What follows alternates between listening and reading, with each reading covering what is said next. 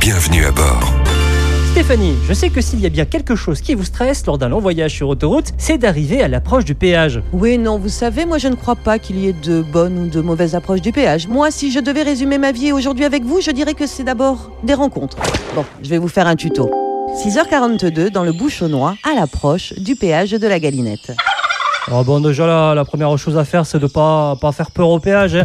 Faut y aller mollo, on le voit au loin, on ralentit, alors pour éviter qu'il s'enfuit, on sait jamais. Hein.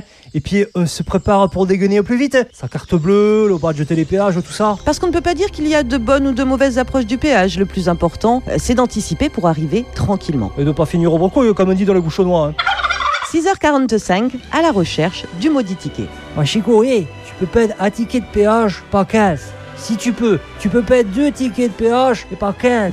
Bon, mon Jeff, tu vas te calmer. Si tu perds ton ticket, la solution est simple. Bah, t'appelles, t'appuies sur le bouton là et tu demandes de l'aide. C'est simple, comme une bonne frite.